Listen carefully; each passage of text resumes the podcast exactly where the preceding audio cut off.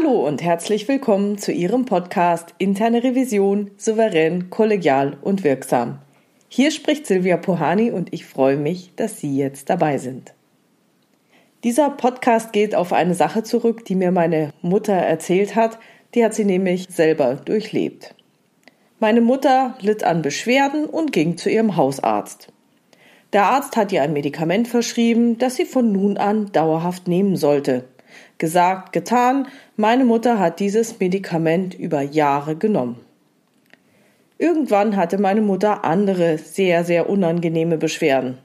Meine Mutter ging wieder zu demselben Hausarzt. Gegen diese neuen Beschwerden bekam sie ein Akutmittel. Es gab einige Spekulationen, dass dies wohl auf eine Lebensmittelunverträglichkeit zurückzuführen sei, das wurde aber nie wirklich aufgeklärt.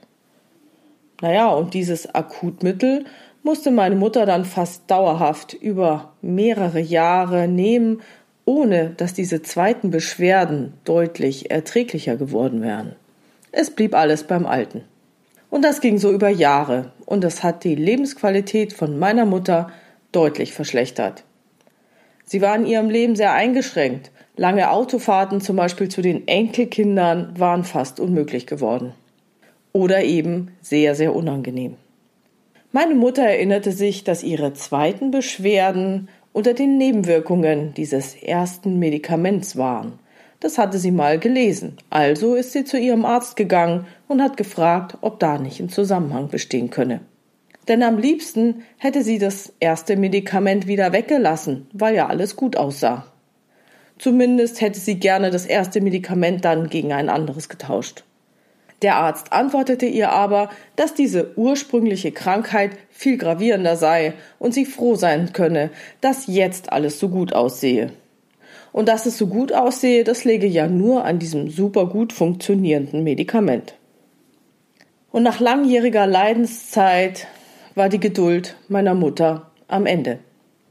Als es ihr zu bunt wurde, hat sie gehandelt.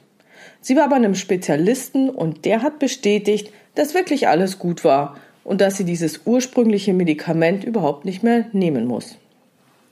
Komischerweise hörten dann mit dem Absetzen dieses ersten Medikaments auch alle anderen Beschwerden auf, mit denen sich meine Mutter fast ein Jahrzehnt lang herumgeschlagen hat. Meine Mutter wird nun ihren Hausarzt wechseln. Und jetzt kommen wir zum IKS und den Regelkreisen. Für meine Mutter ist ihr Problem jetzt gelöst. Sie wird nie mehr wieder zu diesem ehemaligen Hausarzt gehen. Sie stimmt mit den Füßen ab. Das bedeutet, sie hat eine Abweichung vom Soll identifiziert und daraus ihre Konsequenzen gezogen. Sie hat gemerkt, dass ihre Erwartungen an einen Arzt nicht erfüllt worden waren. Der Regelkreis, der nur meine Mutter betrifft, ist jetzt geschlossen allerdings nur gegenüber diesem Arzt. Nun kann sie beim nächsten Arzt ihr Glück versuchen, und da hat sie wahrscheinlich auch eine 50-50 Chance. Wenn das jetzt alle Leute so machen, dann dauert es sehr, sehr lange, bis sich Qualität bei Ärzten durchsetzen wird. Das heißt, dass vollkommen klar ist, was ist ein guter Arzt und was ist vielleicht ein nicht so toller Arzt. Aus diesem Grund helfen Patienten sich ja auch gegenseitig weiter, so dass sie ihm bei Freunden, Arbeitskollegen, Nachbarn und Bekannten um Empfehlungen bitten oder ihre Erkenntnisse weitergeben. So bin ich auch früher zu unserem Kinderarzt gekommen. Man fragt einfach andere frisch gebackene Eltern, die, die vielleicht schon ein Kind haben, jetzt das zweite bekommen, man ist im gleichen Schwangerschaftskurs und schon hat man einen Kinderarzt. Aber hilft das Ganze jetzt dem Gesundheitswesen? Betrachtet man den gesamten Markt, also alle Ärzte in der näheren Umgebung, dann sind die Effekte wahrscheinlich sehr, sehr gering. Und es dauert sehr lange, bis sich alles eingependelt hat. Diese Feedback-Signale sind viel zu schwach und es dauert viel zu lange, bis sie ankommen. Falls man hier überhaupt von einem geschlossenen Regelkreis sprechen kann, dann ist dieser viel, viel zu schwach. Und da ist es dann eben so wie immer. Das schwächste Glied der Kette ist entscheidend dafür, ob die Kette hält. In einer Revisionsprüfung würde mir jetzt so eine ähnliche Konstellation nicht ausreichen. Hier würde ich deutlich stärkere Signale für erforderlich halten, die deutlich früher zurückkommen müssen. Wenn meine Mutter nun den Arzt wechselt, dann wird der Arzt nur aufgrund des Abwanderns meiner Mutter daraus bestimmt nicht lernen. Wahrscheinlich fällt ihm überhaupt nicht auf, dass meine Mutter gar nicht mehr kommt. Vielleicht denkt er ja nach einiger Zeit, dass aus der Karteileiche inzwischen eine echte Leiche geworden ist. Wer weiß. Ich bin ja keine 20 mehr und meine Mutter dementsprechend auch nicht. Der Arzt hat also kaum eine Chance, aus dieser Geschichte Feedback zu ziehen. Der Regelkreis auf Seiten des Arztes ist noch offen. Er wird den nächsten Patienten wahrscheinlich wieder ganz genauso behandeln wie meine Mutter. Und das ausbleibende Feedback bedeutet, dass er sein Verhalten sicher nicht anpassen kann und nicht wird. Gut, wenn sich jetzt seine Verfehlungen total häufen würden und es wahnsinnig viele Todesfälle gäbe, dann hoffe ich doch, dass irgendwie eine Ärztekammer oder wer da sonst zuständig ist, einschreiten würde oder das Gesundheitsamt. Keine Ahnung, kenne ich mich nicht aus. Klar, bei meiner Mutter hat es sich nur um Unannehmlichkeiten gehandelt. Das war alles nicht lebensbedrohlich, aber es war einfach unangenehm. Also falls das von irgendjemandem beobachtet worden wäre, dann hätten die gesagt Low Risk. Und Low Risk bedeutet dann, passiert erstmal nichts, Bestenfalls, wenn man Glück hat, wird es weiter beobachtet. Wenn nicht, ist ja Low Risk, muss man ja nichts machen. Was könnte meine Mutter noch machen? Sie könnte natürlich hingehen und dem Arzt gegenüber ihre Beschwerde äußern. Und ich glaube jetzt nicht, dass sie sich dem aussetzen will. Wieso da noch mal hingehen, die ganzen schlechten Erinnerungen? Glaube ich nicht. Falls sie das aber machen würde, dann würde der Arzt eine Rückmeldung bekommen. Wahrscheinlich würde er sich dann denken, ach komm, Einzelfall, vielleicht auch glückliche Umstände bei meiner Mutter, weil hätte ja auch anders kommen können, hätte ja auch sein können, dass nicht alles in Ordnung ist und sie die Medikamente weiternehmen muss oder eben wechseln kann. Vielleicht erzählt meine Mama die Geschichte auch nicht nur ihren Verwandten, sondern auch ihren Nachbarn und Bekannten. Je nachdem, wie viele Leute meine Mutter erreicht, wird es der Arzt merken oder nicht. Ich glaube nicht, denn erstens wohnen viele gar nicht in der Nähe von diesem Arzt und zweitens wird er keine Patienten vermissen, die er nie hatte und die aufgrund der Erzählungen meiner Mutter jetzt auch nicht zu ihm wechseln werden. Aber in Zeiten des Internets haben wir als Verbraucher ja noch andere Möglichkeiten. Gut, ich meine, meine Mutter ist jetzt auch nicht der Typ, der einen Shitstorm lostreten würde, aber ich glaube, sie kann ihre Meinung in irgendeinem so Ärztebewertungsportal äußern. Yameda bietet ja so eine Möglichkeit und in dem Fall ist es wahrscheinlich auch ganz angebracht. Und mit Hilfe von vielen Bewertungen kann auch ein Arzt Feedback erhalten. Gute Bewertungen kann er dann auch positiv für sich nutzen. Also Feedback ist nicht unbedingt schlecht. Es kann auch sehr, sehr gut sein. Und gerade weil Ärzte ja keine Werbung betreiben dürfen, finde ich, ist eine gute, große Anzahl an tollen Bewertungen und positiven Kommentaren ein richtig gutes Marketinginstrument für einen Arzt. Eine bessere Werbung als Empfehlungen durch andere Patienten gibt es nicht. Wenn jetzt sehr viele Patienten ihre Ärzte auf solchen Portalen bewerten und diese wechselwilligen Patienten sich vorab im Internet informieren, könnte es dazu führen, dass schlechte Ärzte weniger Patienten erhalten und unzufriedene Patienten weglaufen. Dann bekämen die schlechten Ärzte wirtschaftliche Schwierigkeiten und gute Ärzte wären eher überlaufen. Dann hätte man eher so die Wahl, hm, nehme ich eine Wartezeit von acht Wochen oder einem halben Jahr zu einem neuen Termin in Kauf oder gehe ich eben zu einem nicht so überlaufenden, vielleicht dann auch nicht ganz so tollen Arzt dann wäre der Regelkreis auch auf Seiten der Ärzte wieder geschlossen. Wichtig zu erwähnen ist jetzt noch, dass diese Beurteilung über Bewertungsportale viel schneller funktioniert als das herkömmliche Prozedere über Empfehlungen oder Flurfunk. Und das hilft eben, dass dieser Regelkreis noch schneller geschlossen wird. Und vielleicht nehmen sich einige Götter in Weiß diese Rückmeldungen ja auch zu Herzen und passen ihr Verhalten an.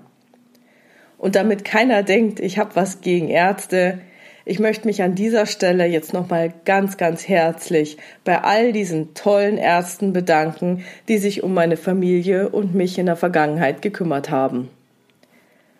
Ihr wisst schon, wen ich meine. fordert eure Patienten bitte, bitte auf, euch zu bewerten. Das geht ab durch die Decke.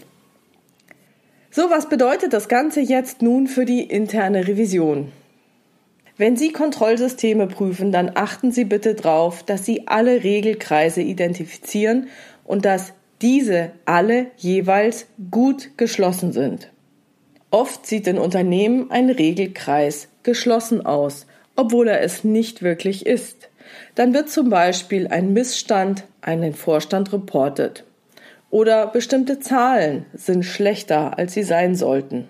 Und wenn jetzt keine Reaktion erfolgt auf negative Reporting-Inhalte, dann passiert überhaupt nichts. Und dann verpufft das Reporting wirkungslos. Dann könnte man eigentlich auch drauf verzichten. Es sei denn, man ist aus irgendwelchen regulatorischen Gründen wieder gezwungen, so einen Report zu erstellen. Aber wenn ihn niemand liest, hilft das auch nicht viel. Das ist genau das Gleiche wie die Sache, als meine Mutter bei den zweiten Beschwerden zu ihrem Arzt gegangen ist und ihm darüber berichtet hat und er nicht darauf reagiert hat. Das bedeutet für Sie als Revisor, Sie müssen in Ihrer Prüfung darauf hinwirken, dass dieses Reporting, wenn es eben existiert, nicht verpufft. Und Sie müssen dafür sorgen, dass es gelesen wird und dass die Inhalte wahrgenommen werden. Ja, ich weiß, Sie können schlecht dem Vorstand sagen, er soll darauf reagieren, er soll lesen, was drin steht. Da müssen Sie schon indirekter vorgehen. Dies bedeutet, sorgen Sie bitte dafür, dass zum Beispiel nicht nur nackte Zahlen in Reports stehen, dass dort Limite enthalten sind und dass Abweichungen von Limiten deutlich markiert werden. Sie wissen schon, bunt, möglichst blinkend, so dass man es eben auf den ersten Blick sehen kann. Sorgen Sie dafür, dass Zahlen kommentiert werden müssen, insbesondere bei Abweichungen. Und noch wichtiger, bei überschrittenen Limiten muss der Report Handlungsaufforderungen enthalten. Und an alle Empfänger von Revisionsberichten, die hier zuhören, ärgern Sie sich bitte nicht, dass Ihre interne Revision vor Ihren Augen irgendwelche Reports aufblähen will. Darum geht's nicht. Nehmen Sie das bitte als Signal, dass auf Basis der Inhalte dieses Reports immer viel zu wenig Rückmeldungen kamen. Wenn Reports aufgebläht werden sollen, bunt gemacht werden sollen, kommentiert werden sollen, geht's immer darum, dass Rückmeldungen fehlen. Konsequenzen auf schlechte Zahlen, Konsequenzen auf schlechte Ergebnisse. Wir brauchen Steuerungsimpulse. Denn bei Kontrollsystemen geht es immer darum, etwas aus Kontrollergebnissen zu lernen und dann eben Anpassungen vorzunehmen.